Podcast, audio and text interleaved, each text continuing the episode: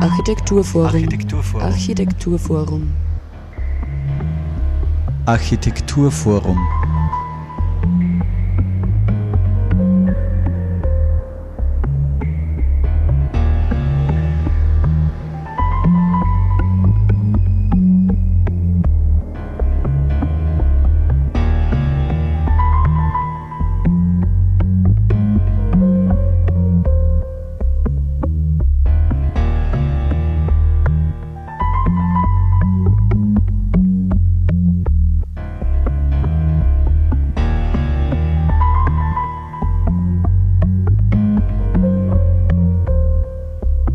Herzlich willkommen zur Sendung des Architekturforum Oberösterreich im Mai. Margit Greinöcker begrüßt euch sehr herzlich.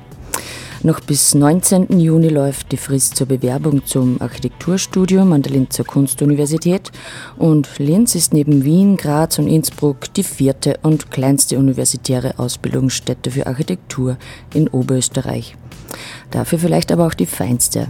Bei mir im Studio zu Gast ist heute Matthias Böttger, der den Bereich Sustainable Architecture and Special Tactics leitet. Von der Urbanistikabteilung zu Gast ist Anja Eichinger, sie ist Assistentin bei Sabine Pollack. Und äh, Sophie Schratzenecker studiert Architektur.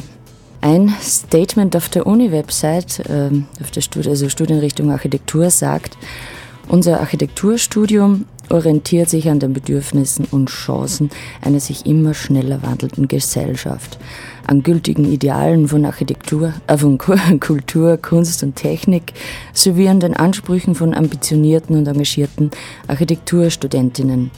Bis 19. Juni kann man sich also anmelden für die Zulassungsprüfung. Äh, darum meine Frage an dich, Sophie, was hat dich bewogen, in Linz Architektur zu studieren? Zuerst wahrscheinlich, dass die Uni wirklich sehr ähm, überschaubar ist, dass wir ein sehr gutes Betreuungsverhältnis haben von Professoren und Lehrenden zu Studenten. Ja, und dann, dass die Uni einen wahnsinnig guten, großen Praxisbezug hat. Ja, wir fahren regelmäßig auf Baustellen, bauen und sind ziemlich dicht dran am Geschehen. Und an euch beide, Matthias und Anja, was sind für euch wichtige Aspekte am Thema Architektur, jetzt abseits, vom Unibetrieb? Was ist euch wichtig am Thema? Was ist mir wichtig an der Architektur oder beziehungsweise eigentlich an der Architekturausbildung auch? Äh, die Interdisziplinarität, eben auch das, was der, in diesem Satz, den du gerade vorgelesen hast, erwähnt wird, ähm, dass unsere Studierenden wirklich lernen, selbstständig äh, an Problemstellungen heranzugehen und diese Lösungen zu finden, weil sich eben die Gesellschaft und die Anforderungen immer wieder ändern und ähm, das eigentlich das wichtigste Werkzeug ist, dass sie denken und kreative Lösungen, unkonventionelle Lösungen zu finden, dass sie das können. Und Matthias? Ja, ich glaube, als ich hier angefangen habe, wurde mir dieser Name Sustainable oder nachhaltig auch so ein bisschen in die Wiege gelegt. Ich hätte mir das vielleicht auch selber nicht ausgesucht, weil darunter manchmal auch was anderes verstanden wird. Ich finde, es aber ein wichtiges Thema. Aber es geht halt bei uns nicht nur darum, dass man jetzt ähm, dichte Häuser bauen kann. Das sollte man auf jeden Fall tun können. Das wird man auch lernen. Das ist aber Stand der Technik und es geht auch darum, dass die, dass die Ausbildung vielleicht selber nachhaltig ist, dass man eben, wenn man das hier tut, nachher Architekt werden kann oder auch anverwandte Berufe ausüben kann und etwas gelernt hat, mit dem man dann sein ganzes Berufsleben lang und länger arbeiten kann und wahrscheinlich immer die richtigen Fragen stellen wird können. Das ist eigentlich das Wichtigste. Und dafür das ähm, intellektuelle Rüstzeug zu bekommen, das halte ich eigentlich für relativ nachhaltig und das versuchen wir auch an der Hochschule zu vermitteln. Mhm. Das Architekturstudium ist ja in das Institut Raum und Design eingebettet. Was bietet so der gesamte Bereich? Gibt es da auch studienübergreifende Maßnahmen oder Zusammenarbeit? Wie also weit greift das über? die Kunstuniversität insgesamt ist sozusagen für alle zugänglich. Also das ist nicht nur das Raum- und Design-Institut, sondern auch in der freien Kunst sind sicher Möglichkeiten da. Die Architektur ist Teil des Instituts für Raum und Design. Dazu gehören auch noch Fashion Design und Industriedesign sowie Raum- und Designstrategien. Und in der Tat ist es schon so, dass wir noch relativ Also, dass wir eigene Bereiche sind, das kommt auch aus der Tradition einer Kunsthochschule, die eben früher in Meisterklassen orientiert war, aber jetzt immer weiter geöffnet ist. Und das ist auch richtig und wichtig so. Und insofern gibt es übergreifende Programme und man kann bei anderen studieren und man, wir werden auch gemeinsame, ähm, haben gemeinsame Vortragsreihen und ähnliches, um sozusagen den Austausch möglich und sinnvoll zu machen. Mhm. Wie schaut nun das Gesamtpaket aus in der Architekturabteilung? Gibt ja, Sustainable Architecture, Urbanistik, dann klassischen Architekturbereich. Vielleicht fangen wir bei dir an, Anja. Mhm. Was bietet die Urbanistikabteilung den Studierenden? Was sind eure Themen im Studium? Oder welche Projekte werden ausgearbeitet und welche Anforderungen gibt es da an die Studierenden? Und grundsätzlich mal äh, gibt es äh, bei uns natürlich die klassisch urbanistischen Probleme als, äh, oder Entwerfen, eben wo man sehr großmaßstäblich herangeht. Aber aufgrund dessen äh, dass das ja nicht das Einzige ist, sondern die Urbanistik auch davon lebt, äh, kleinmaßstäbliche Interventionen im Stadtraum zu setzen, sind wir da auch natürlich immer wieder dran, bei diversen Kunst- und Kulturfestivals teilzunehmen und wirklich das direkt auch im Stadtraum Dinge umzusetzen. Also diese Möglichkeit bietet sich bei uns immer wieder. Ähm, was uns auch natürlich sehr wichtig ist, ist wirklich in den Stadtraum rauszugehen, auch in anderen Ländern, sprich über Exkursionen andere Städte zu erfahren und uh, urbanistisches Wissen anzusammeln. Ähm, wir haben im Herbst immer wieder das äh, bekannte Superstadt-Symposium, wo seit, also mittlerweile sind wir in Planung für das siebte Symposium, ähm, wo immer wieder Themen, die relevant sind für die Stadt, besprochen werden. Und dann gibt es natürlich noch diverse Vorlesungen und Seminare, die wir anbieten. Gibt es ein Projekt, das dir ganz besonders ähm, gefallen hat? Das soll nicht nur den Studierenden gefallen, sondern auch den Lehrenden. Die sollen auch angenehme Es ist schwierig, eine Auswahl zu treffen. es gab äh, so viele äh, spannende äh, Projekte. Hm. Also ich, ich, ich persönlich finde die Dinge, wo wir bei den Festivals der Regionen zum Beispiel teilgenommen haben und äh, wirklich in Oberösterreich auch unterwegs waren, einmal in Adnang-Buchheim zum Beispiel, äh, die fand ich sehr gut, weil eben aus der, auch der Austausch mit der Bevölkerung und diese direkte Anwendung ähm, sehr gut funktioniert haben. Und Matthias, ähm, bei Sustainable Architecture and Special Tactics, ähm, wie schaut da der Lehrplan aus oder was sind da so?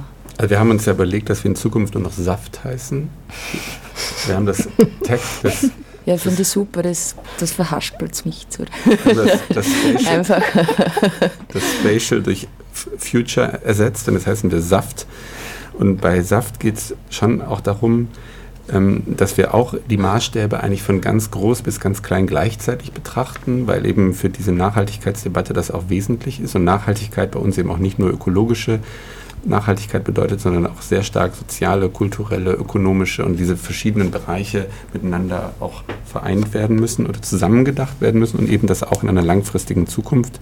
Und wir denken da auch immer in Szenarien, was eigentlich mit Gebäuden geschehen kann und wir versuchen auch eben vergangene Gebäude darin aufzunehmen. Insofern waren sehr viele Projekte eigentlich auch Um- und Weiterbauten, weil das auch etwas sein wird, mit dem sich Architekten vermehrt schon jetzt beschäftigen, aber auch vermehrt beschäftigen, weil zumindest in Europa eigentlich das meiste schon gebaut ist und wir eher eine abnehmende, denn eine zunehmende Gesellschaft, also Bevölkerung haben. Insofern muss man eben mit dem Bestand auch sehr stark umgehen.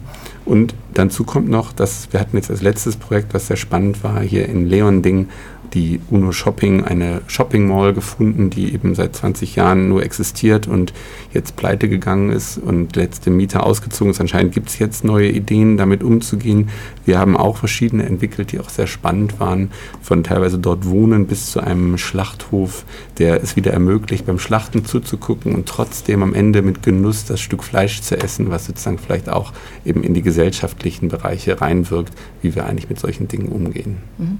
Es ist schwierig, da so Mitspieler, Mitspielerinnen zu finden, zum Beispiel UNO-Shopping, die Besitzer.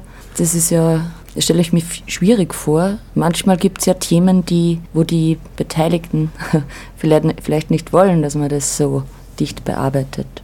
Ja, das war da in der Tat auch ein bisschen schwierig. Wir hatten uns auch uns vorgestellt, dass wir das dichter bearbeiten, haben es dann doch eigentlich nur mit von außen gesehenen Mitteln bearbeitet.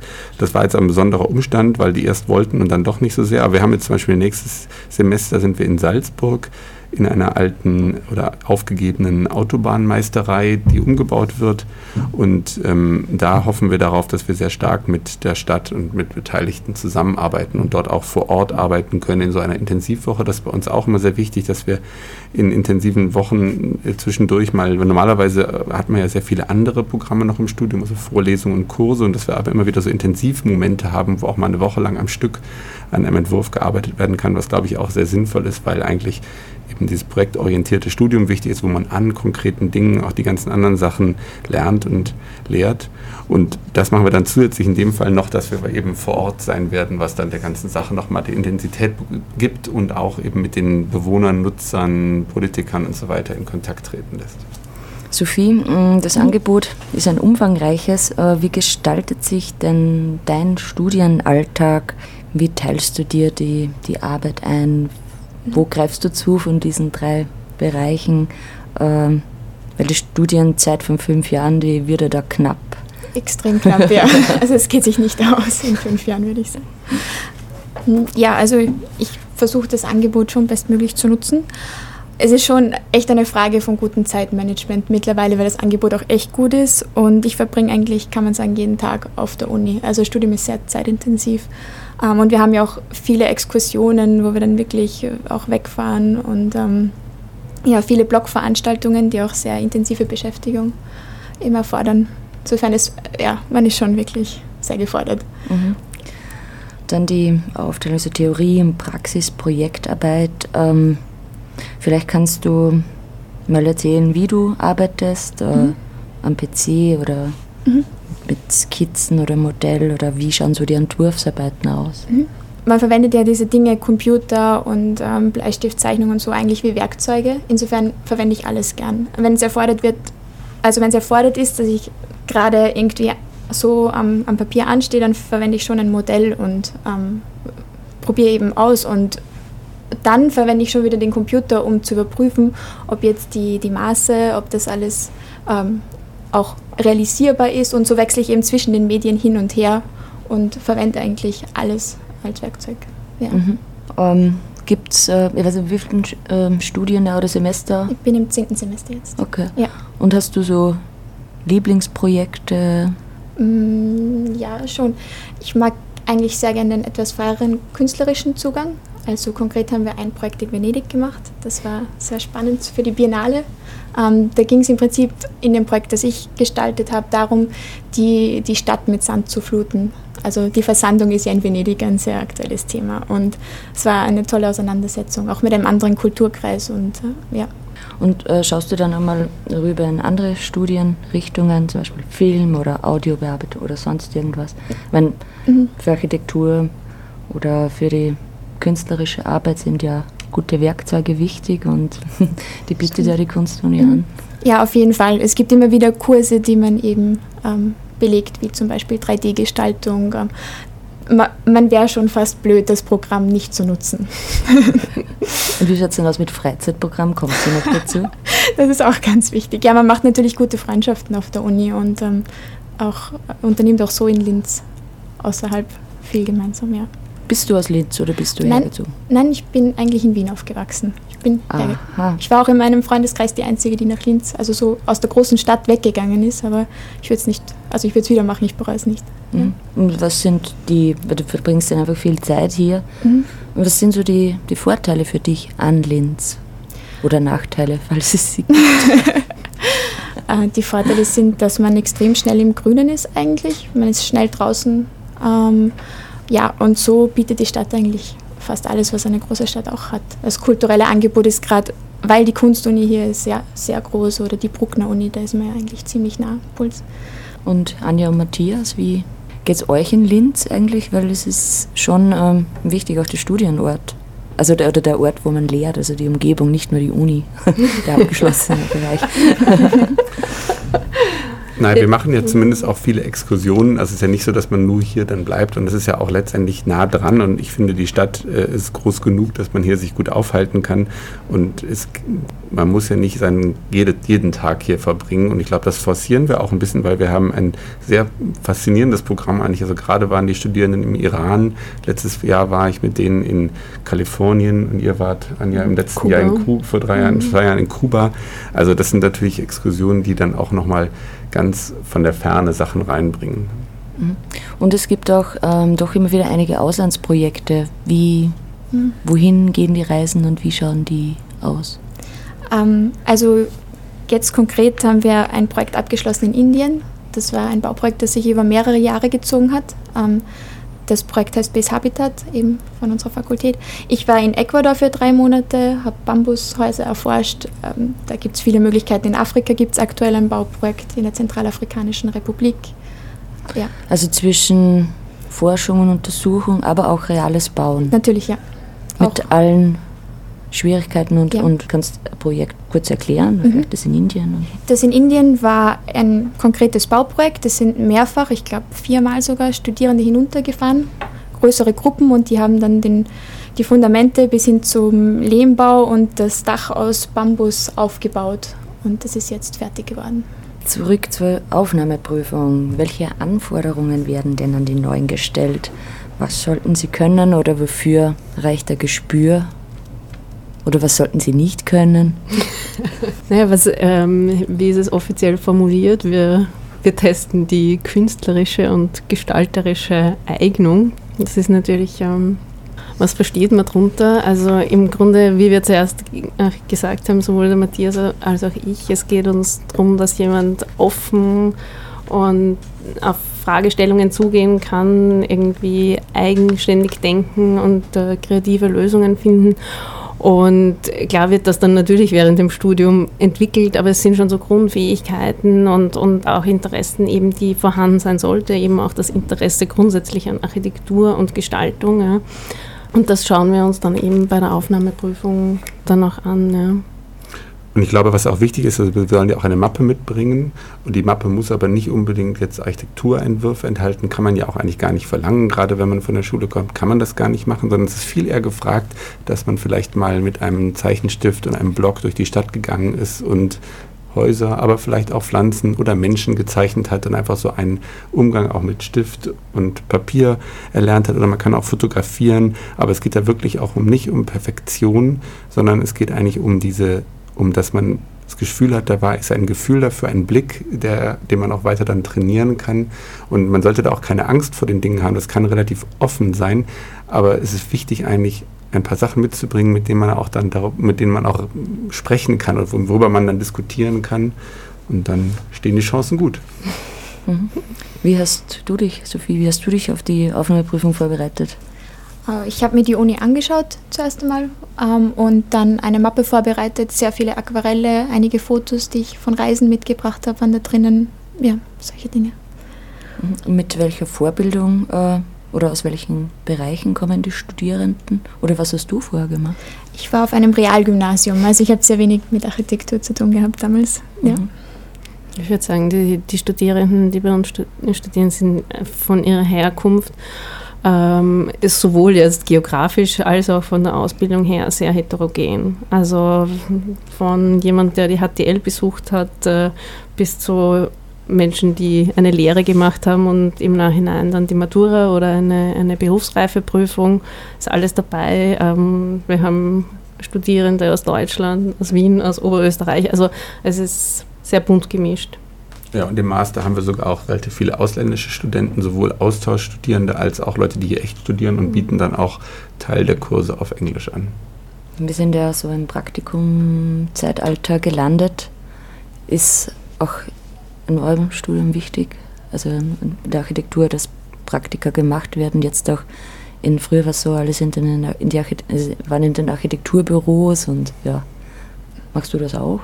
Äh, ja, ich arbeite auch nebenher oder auch ab und zu eben so kleinere Jobs, die man halt bekommt und dann was ausführt. Uh, vor allem in den Sommerferien und dann gibt es eben diese Baupraktiken, wo man wirklich auf Baustellen steht und auch ja, wirklich mit den Händen was macht. Mhm. Und hast du ungefähr Vorstellung, was du dann nach dem Studium machen möchtest? Ja, also dieses Forschungsthema ist ja schon angeklungen und das wird mich eigentlich auch nach dem Studium interessieren. Mhm. Ja. Wie wollt ihr die Studierenden entlassen? Also am Ende des Diploms mit welchen Qualifikationen oder naja gut, sie sollten halt auf jeden Fall das Rüstzeug haben, dann diesen Beruf auszuüben. Aber ich glaube, die, die, das Lernen ist dabei nie abgeschlossen. Und da die Berufsausübung von Architekten so divers ist, lernt man natürlich dann auch vieles noch, während man den Job macht. Viel wichtiger ist, glaube ich, einfach, dass diese Grundlagen gelegt sind und dass man sich auch immer weiter damit dann sozusagen entwickeln kann und auch die, die Grundlagen eigentlich hat, andere Sachen ähm, noch zu erfahren. Und ich glaube, das ist bei uns sehr gut gegeben. Ja, vor allem auch da die, die Ausbildung ja sehr breit gefächert ist. Also es gibt technische Fächer, es gibt künstlerische Fächer, ähm, es gibt psychologische Zugänge. Also das ist, beziehungsweise kann man sich dann eben das auch noch dazu holen von anderen äh, Studienrichtungen.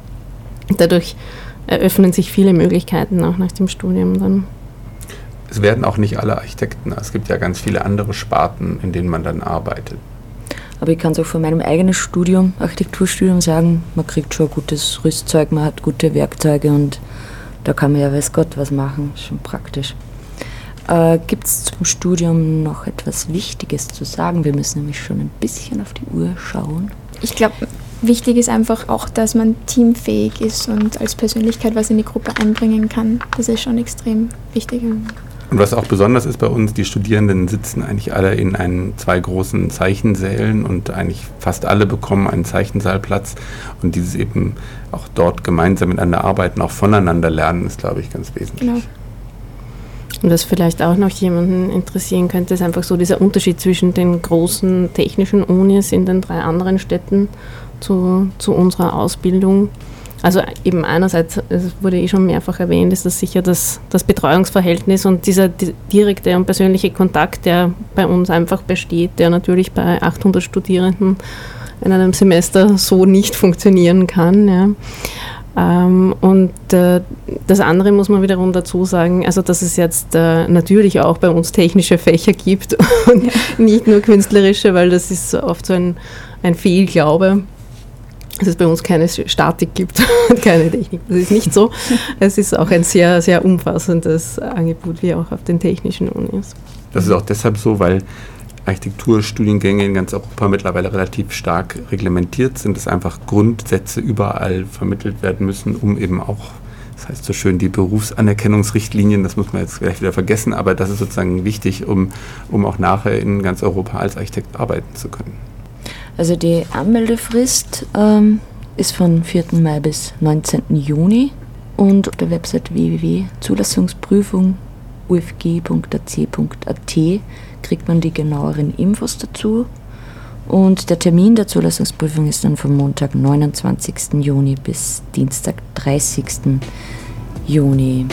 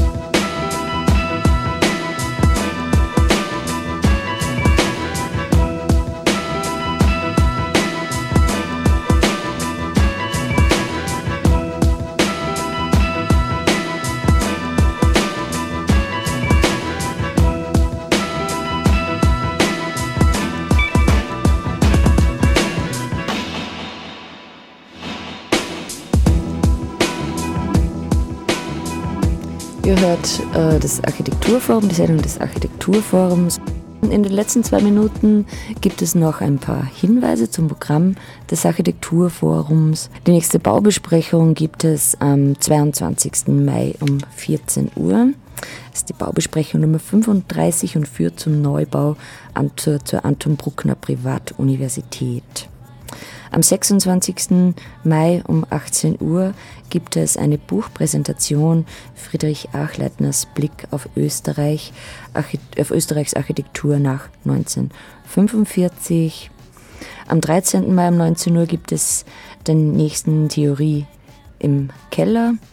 Äh, es geht um äh, performativen Urbanismus ähm, und die aktuelle Ausstellung im Architekturforum ist von Katrinem zu Fuß im Stadtraum. Diese Ausstellung ist noch zu sehen bis 20. Mai. Nein, falsch, ist noch zu sehen bis 12. Juni. Aber am 20. Mai gibt es einen Vortrag zum Thema Bertram Weishaar mit Herumlaufen. Allein ist es nicht getan, das ist sein Thema zur Praxis der Spazierwissenschaft. Es gibt laufend Performances mit Katrinem, genaueres dazu auf der Website des Architekturforums.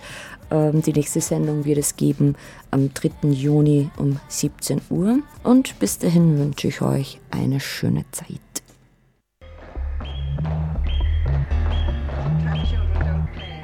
Architekturforum. Architekturforum. Architekturforum. Architekturforum.